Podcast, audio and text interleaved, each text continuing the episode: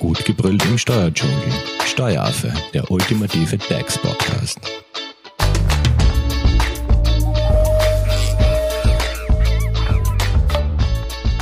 Hallo und herzlich willkommen beim Steueraffen.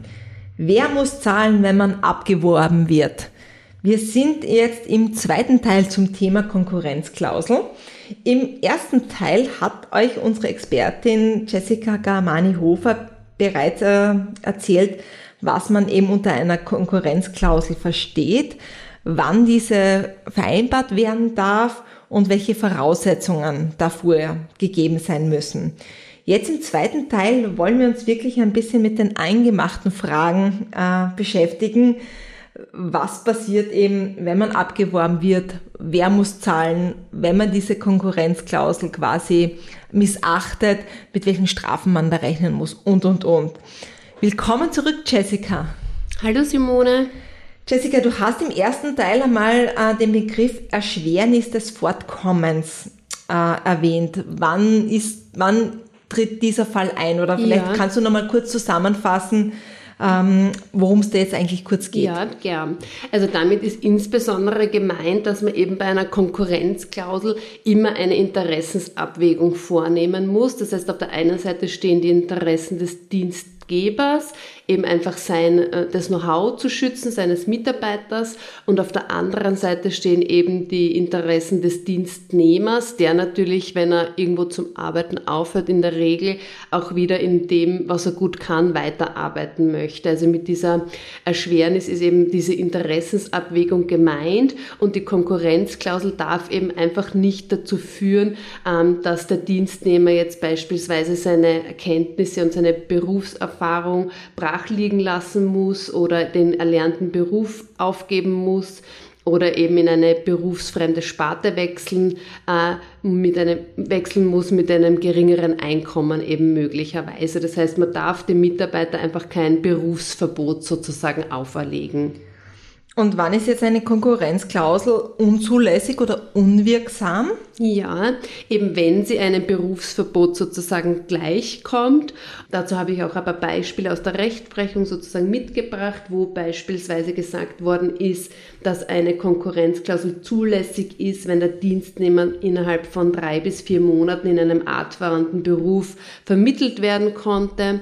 Auch zulässig war eine Konkurrenzklausel für die Dauer von zwölf Monaten, die nur Produkte von drei Herstellern umfasst hat, es aber circa 25 Hersteller in Österreich äh, gegeben hat für dieses Produkt. Unzulässig war beispielsweise eine Konkurrenzklausel, die ein 49-jähriger Autoverkäufer sozusagen gehabt hat, der für drei Kinder unterhaltspflichtig gewesen ist und dem untersagt worden ist, dass er generell eben zu keinem Konkurrenzunternehmen wechseln darf.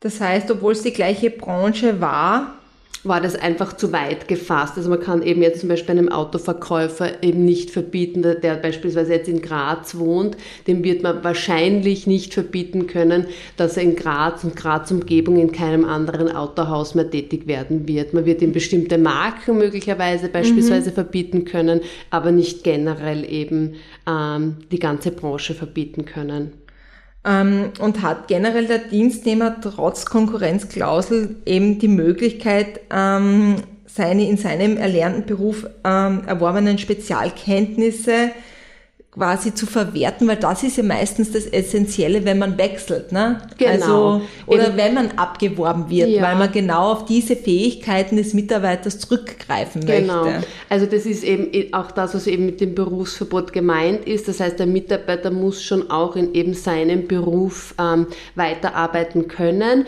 und da ist es dann beispielsweise auch so, zum Beispiel bei uns, also in der Steuerberatungskanzlei, wird eben so eine klassische Konkurrenzklausel keinen Sinn machen, dass man dem Mitarbeiter jetzt eben beispielsweise verbietet, du darfst als Steuerberater in der ganzen Steiermark zum Beispiel nicht mehr arbeiten, weil das wird in der Regel unzulässig sein.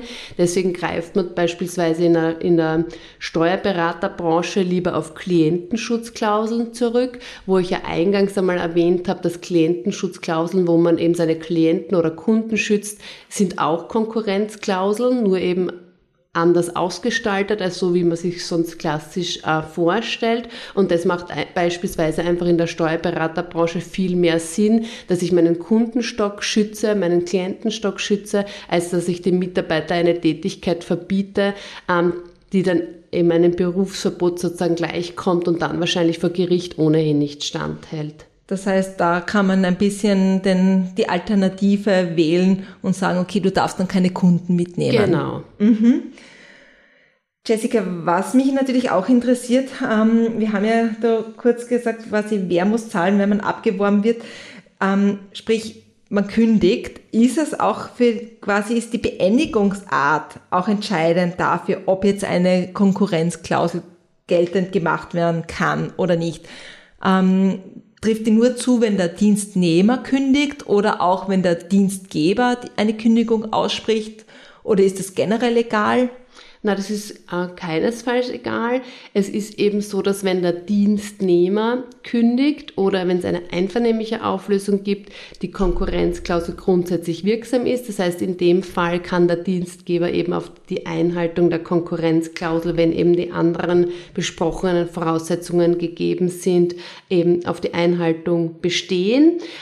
Einzige Ausnahme wäre, wenn der Dienstnehmer eben aus irgendeinem Verschulden des Dienstgebers herausgekündigt hat. Das müsste er dann eben entsprechend vorbringen. Aber grundsätzlich gilt das bei Dienstnehmerkündigung und bei einvernehmlicher Auflösung eine Konkurrenzklausel sozusagen wirksam ist. Wenn der Dienstgeber kündigt, kann er nicht auf die Einhaltung der Konkurrenzklausel pochen sozusagen, außer wieder die äh, Kündigung ist eben aus irgendeinem schuldhaften Verhalten des Dienstnehmers heraus ähm, basiert sozusagen. Mhm. Und gibt es generell noch Ausnahmefälle, wann jetzt da quasi eine Konkurrenzklausel trotz Kündigung eingehalten werden muss, oder? Ja, ein guter, ein guter Hinweis. Es ist so, dass der Dienst Geber die Möglichkeit hat, dass wenn er selbst ähm, kündigt und sagt, na, ich möchte, dass die Konkurrenzklausel trotzdem wirksam ist und du die einhältst, dann muss aber dem Mitarbeiter für die Dauer der Konkurrenzklausel eben, also in der Regel für dieses Jahr, ähm, das letztbezogene Entgelt weiterzahlen. Deswegen kommt es eigentlich relativ selten vor. Also das heißt, trotz Kündigung bekommt dann der Dienstnehmer von seinem quasi alten Arbeitgeber weiterhin genau, ein Entgelt? Genau, also eben beispielsweise würde er dann ein Jahr weiter ganz normal verdienen bei seinem ehemaligen Arbeitgeber. Ja, das wird dann Arbeitgeber natürlich auch tunlichst vermeiden zu versuchen, oder? Genau, also kommt eben wie gesagt relativ selten vor. Du bist auf der Suche nach einem Steuerberater? Dann bist du bei Hofer Leidinger Steuerberatung gut aufgehoben. Nutze jetzt die Möglichkeit eines kostenlosen Erstgesprächs. Denkbar machbar. Mehr dazu unter www.hoferleidinger.at. Jessica, kommen wir zum Thema Entgeltgrenze. Welche Entgeltgrenze ist jetzt zu beachten? Wie hoch darf eine sogenannte Konventionalstrafe, vielleicht erklärst du bitte auch ganz kurz, was man darunter versteht, sein und welche Entgeltgrenzen sind eben zu beachten. Ja. Wir sprechen quasi dann, wenn man diese Konkurrenzklausel quasi missachtet, oder? Genau, wenn man die, also eben Entgeltgrenze äh, bedeutet, ähm, das habe ich schon kurz erwähnt, dass wenn die Voraussetzungen für die Konkurrenzklausel alle erfüllt sind, muss ich eben am Ende des Dienstverhältnisses dann trotzdem noch einmal prüfen, wie ist das Dienstverhältnis beendet worden, also was wir gerade vorbesprochen haben. Und dann muss ich auch noch schauen, wie viel hat der Mitarbeiter jetzt am Ende des Dienstverhältnisses verdient, weil ist er eben unter einer bestimmten Entgeltgrenze, dann kann der Arbeitgeber eben nicht auf die Einhaltung der Konkurrenzklausel bestehen. Und da gibt es drei Zeitpunkte, die da wichtig sind, weil es da immer Gesetzesänderungen gegeben hat. Und zwar ist es so, dass Konkurrenzklauseln, ähm, die bis 15.03.2006 abgeschlossen worden sind, gar keiner Entgeltgrenze unterliegen. Ab dem äh, 16.03.2006 bis zum 28.12.2015 gilt eine Entgeltgrenze der 17-fachen ASVG äh, Höchstbeitragsgrundlage, also der täglichen Höchstbeitragsgrundlage. Das entspricht einem Entgelt von ähm, circa 3.100 Euro brutto und seit dem äh, seit Dezember 2015 gilt eine Entgeltgrenze des, der 20-fachen täglichen Höchstbeitragsgrundlage und das ist ein Entgelt von ca. 3700 Euro brutto. Dass quasi der Mitarbeiter dem ehemaligen Dienstgeber zahlen muss. Na, das muss er zu dem Zeitpunkt mindestens verdienen. Ah, Ansonsten okay. unterliegt er eben dieser Konkurrenzklausel nicht. Das, was du jetzt wieder gemeint hast, das ist die Konventionalstrafe. Der Dienstgeber hat eben die Möglichkeit, dass er in die Konkurrenzklausel eine Konventionalstrafe zusätzlich aufnimmt. Das heißt, wenn der Mitarbeiter eben dann gegen die Konkurrenzklausel verstößt, muss er eine Konventionalstrafe, also eine Vertragsstrafe sozusagen an den Arbeitgeber bezahlen und die ist gedeckelt mit dem sechsfachen Nettomonatsentgelt. Gut, aber kommen wir noch mal ganz kurz zu diesen Entgeltgrenzen. Ja. Das heißt, ähm, bei den alten Vereinbarungen, da gibt es das quasi nicht. Da gibt es das nicht, genau. Also bis März 2006 ähm, gibt es keine Entgeltgrenze. Und danach gibt es zwei verschiedene, also eben wenn man so eine Vereinbarung äh, hat, es sollte man, also für beide Seiten gilt es, also Arbeitnehmer und Arbeitgeber, sollte man eben schauen, in welchen Zeitraum falle ich hinein und welche Grenze gilt da. Wir empfehlen aber äh, unseren äh, Klienten sozusagen immer, dass auch wenn ich einen Mitarbeiter einstelle, der jetzt zum Zeitpunkt, wo ich diese, den Dienstvertrag abschließe mit einer Konkurrenzklausel ähm, und der verdient aber noch nicht so viel, nehmen wir die Konkurrenzklausel trotzdem immer in den Vertrag, weil man nie weiß, wie sich ein Mitarbeiter entwickelt und es kann ja immer sein, dass eben zum Zeitpunkt der Beendigung eben dann ein, so ein Entgelt vorliegt, das eben die Entgeltgrenze sehr wohl dann überschreitet. Wie schaut es eigentlich mit Teilzeit Teilzeitkräften aus? Also denkt man gerade einmal, wenn man Teilzeit arbeitet, kommt man ja vielleicht gar nicht monatlich auf so einen Betrag. Ja, also es gibt da keine Hochrechnung oder so, wie es es in anderen Bereichen ab und zu gibt. Also wenn die Teilzeitkraft eben beispielsweise jetzt unter 3700 Euro brutto verdient, was wahrscheinlich der Fall sein wird, dann ist die Konkurrenzklausel bei dieser Teilzeitkraft einfach nicht wirksam. Man kann sie einmal in den Vertrag aufnehmen, aber wird das Dienstverhältnis beendet, dann entfaltet sie einfach keine Wirkung. Also eigentlich geht's da ja eh eher darum, quasi diese Führungskräfte Richtig. damit ein bisschen unter Anführungszeichen zu knebeln und ja. nicht zur Konkurrenz abzuwandern. Stimmt.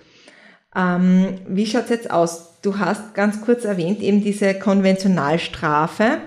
Welche Vor- und welche Nachteile bringt so eine Konventionalstrafe in einer Vereinbarung? Soll ja. man das überhaupt reinschreiben?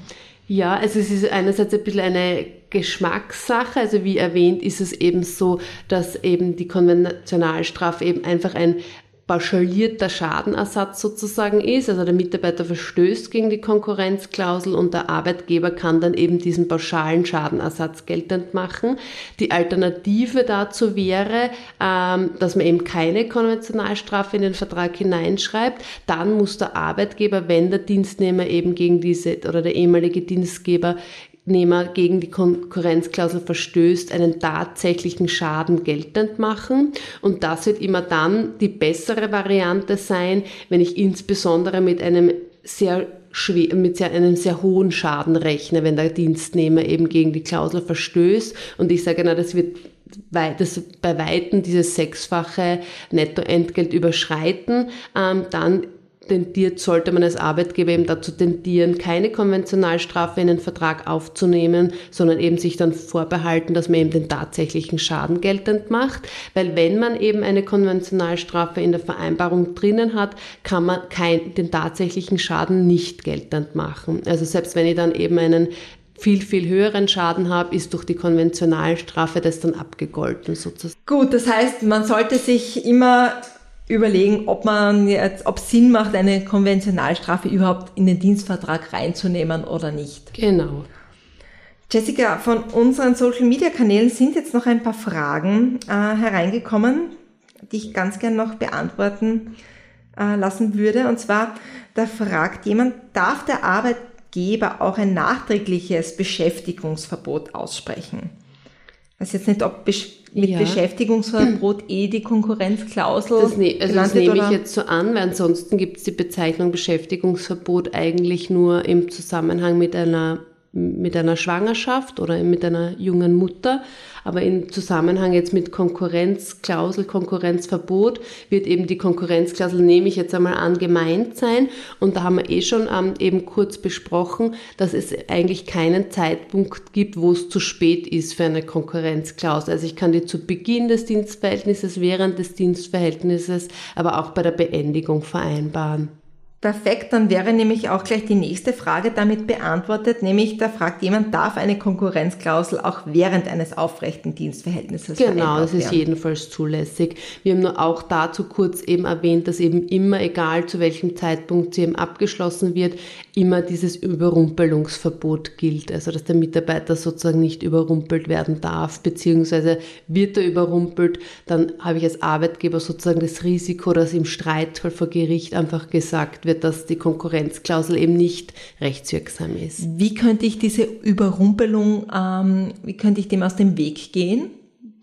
Wenn ja, ich das erst nachträglich vereinbaren ja, lassen möchte? Also ich, ich meine, da gibt es keine allgemeine Regel dazu, aber ich würde sagen, je näher ähm, am Dienstverhältnisbeginn die, der Wunsch nach der Unterschrift auf der Konkurrenzklausel sozusagen liegt, desto eher wird man von einer Überrumpelung ausgehen. Weil wenn ich jetzt ähm, einen Dienstvertrag mit meinem Mitarbeiter mache und zwei Monate später lege ich ihm die Konkurrenzklausel sozusagen vor, dann liegt der Gedanke relativ nahe, dass ich zu Beginn des Dienstverhältnisses ihm das noch nicht sagen wollte und jetzt, wo er sozusagen zu mir gewechselt hat, traue ich mich ihm die Konkurrenzklausel ähm, eben vorzulegen, weil er jetzt in einer gewissen Abhängigkeit sozusagen schon zu mir als Arbeitgeber ist. Okay, dann wäre es also, aber unzulässig, ne? Genau, das haben wir jedes Beispiel auch schon in, im ersten Teil ähm, von der Podcast-Folge gehabt, wo wir eben gesagt haben, eben da es gibt einen Fall, wo eben das für unzulässig dann erklärt worden Könnte ist. Könnte man das vielleicht auch im Zusammenhang mit Ende des Probemonats vielleicht ähm,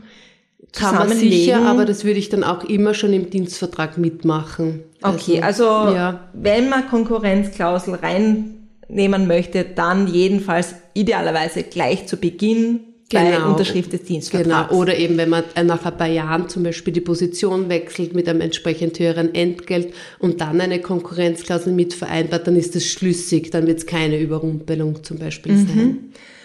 Jessica, nächste Frage. Wann ist eine Konkurrenzklausel unwirksam? fragt jemand. Ja, also da haben wir auch eben besprochen, dass es bestimmte Voraussetzungen gibt, eben für eine Konkurrenzklausel. Und wenn diese Voraussetzungen eben nicht gegeben sind, dass der Mitarbeiter eben noch minderjährig ist, dass die Konkurrenzklausel ähm, nicht den Geschäftszweig des Dienstgebers ähm, umfasst oder einfach zu lange dauert oder eben ein Berufsverbot darstellt, dann ist die Konkurrenzklausel eben unzulässig. Bei bestimmten Fehlern kann es sein, dass dann vor Gericht ähm, sie auf das maximale Ausmaß oder auf das maximal zulässige reduziert wird. Da haben wir auch im ersten Teil eben besprochen, steht beispielsweise eben drinnen, die Konkurrenzklausel ähm, gilt für zwei Jahre. Dann wird das Gericht nicht sagen, die ganze Konkurrenzklausel ist unwirksam, sondern sagt dann eben, na, die ist schon wirksam, aber eben nur für ein Jahr. Mhm.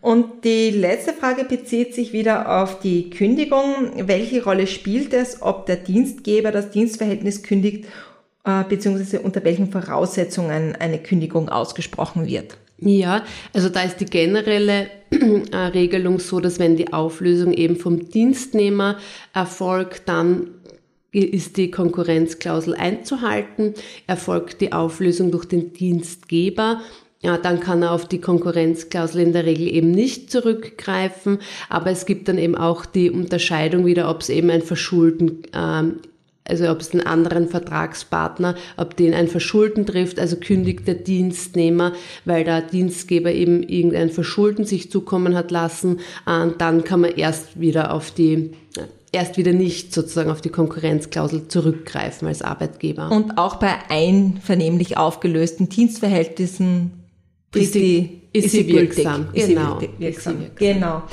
Das heißt, fassen wir mal zusammen. Prinzipiell macht es natürlich immer Sinn, wenn man eine Konkurrenzklausel ähm, quasi unterschrieben haben möchte vom Dienstnehmer, diese gleich in den Dienstvertrag reinzunehmen.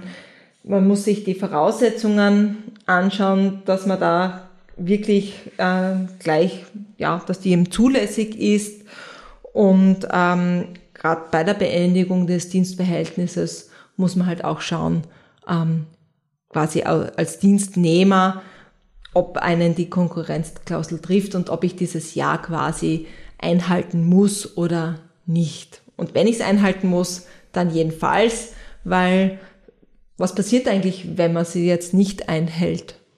Eben da entweder möglicherweise eben Konventionalstrafe oder eben der Dienstgeber hat eben die Möglichkeit, den tatsächlichen Schaden geltend zu machen, wenn es eben keine Konventionalstrafe im Vertrag gibt. Also aufpassen, liebe Leute.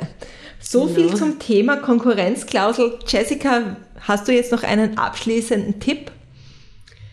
Also immer eine rechtliche Beratung einholen, würde ich jetzt sagen. Also also auf beiden Seiten. Auf, für, für, sicher für beide Seiten, genau. Also wir beraten ja eher äh, dienstgeberseitig ähm, und da besprechen wir eben auch immer, ob es jetzt Sinn macht, eine Konkurrenzklausel abzuschließen oder nicht. Und der Arbeitnehmer sollte sich natürlich auch immer informieren, bevor er einen Vertrag unterschreibt. Ich glaube, da habt ihr ja auch den Dienstvertrag Check in euren Repertoire. Ja, genau. Also wir machen umfassende Beratung, ähm, die Dienstverträge betrifft. Also wir beraten rund um den Dienstvertrag.